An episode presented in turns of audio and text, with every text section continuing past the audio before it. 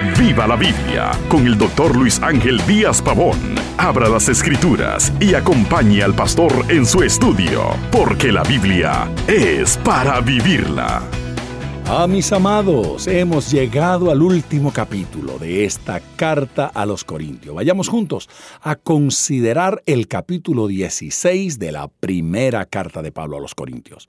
En este capítulo final, Pablo da instrucciones respecto a la ofrenda para los santos pobres de Jerusalén y también exhortaciones para los creyentes de Corinto respecto a su vida en la iglesia. ¿Cómo conocer la ofrenda? Miremos los primeros versículos. En el versículo 1 ocurre el comentario de la manera que ordené en las iglesias de Galacia. Está claro y definida las instrucciones de orden financiero no ocurría de la manera que el mundo lo hace, sino hubo órdenes específicas. Debemos seguir esas órdenes, aun cuando estas instrucciones tienen que ver con una ofrenda de ayuda misionera. Los principios se aplican a las ofrendas cristianas en general.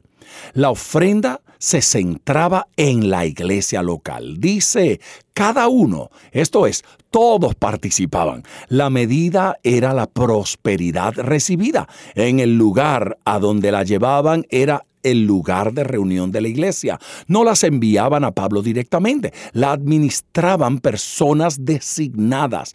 Estos principios acabarían con ciertos abusos en el día de hoy. Un miembro de la iglesia tiene el deber de dar al Señor y a la iglesia sus diezmos y ofrendas. Esto no quiere decir que esté mal el sostenimiento personal a otros obreros. Si busca en la segunda carta a Timoteo en el capítulo 1, habla de esto. Pero bueno, esto no quiere decir que esté mal el sostenimiento personal a los obreros, sino que dar a las personas no debe ocupar el lugar de nuestra fidelidad a la iglesia local. La ofrenda era regular. Pablo les animó a que trajeran su dinero semanalmente, el primer día de la semana.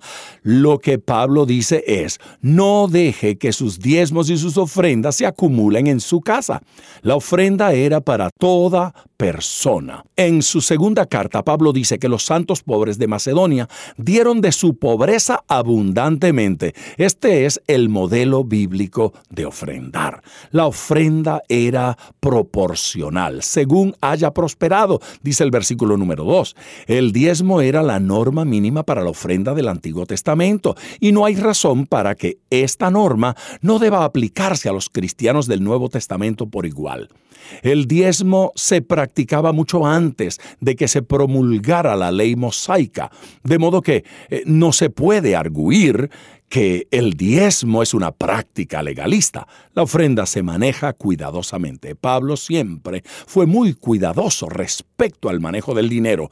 Quería que representantes elegidos por la iglesia le acompañaran para que nadie le acusara de apropiarse del dinero. Respaldo entre ministros. Mire qué hermosa esta parte. Pablo delineó sus planes futuros confiando en que la iglesia desearía participar en su ministerio. En actitud de fe miraba a las bendiciones, no a las batallas. Pablo amaba al joven Timoteo, pero conocía su timidez y sus temores, por lo que animó a los santos a que lo recibieran y ayudaran por cuanto el joven estaba haciendo la obra de Dios cómo fortalecer a la iglesia. Mire los versículos del 13 al 24. Las órdenes de Pablo en el versículo 13. Velad, estad firmes en la fe, portaos varonilmente y esforzaos. Suenan como órdenes militares. Sugieren que la iglesia es un ejército y debe actuar como tal actúen como adultos, es la idea del versículo. Obviamente, la carta la dictó a un secretario y como firma, las salutaciones finales las escribe él mismo. Gracia era la palabra clave siempre que firmaba su nombre. La palabra anatema no se tradujo en el versículo 22 y significa maldito. La expresión el Señor viene es traducción de la palabra maranata. Qué combinación de palabras. En la despedida, maldito el que no ame al Señor.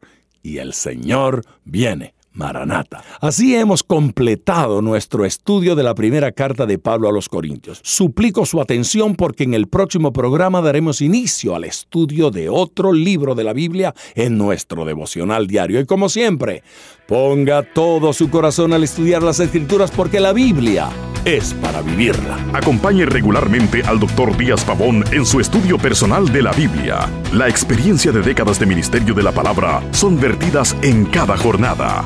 Usted puede adquirir copias de esta enseñanza visitando nuestra página web www.diaspavon.com. Esté atento, participe en nuestro próximo estudio y viva la Biblia.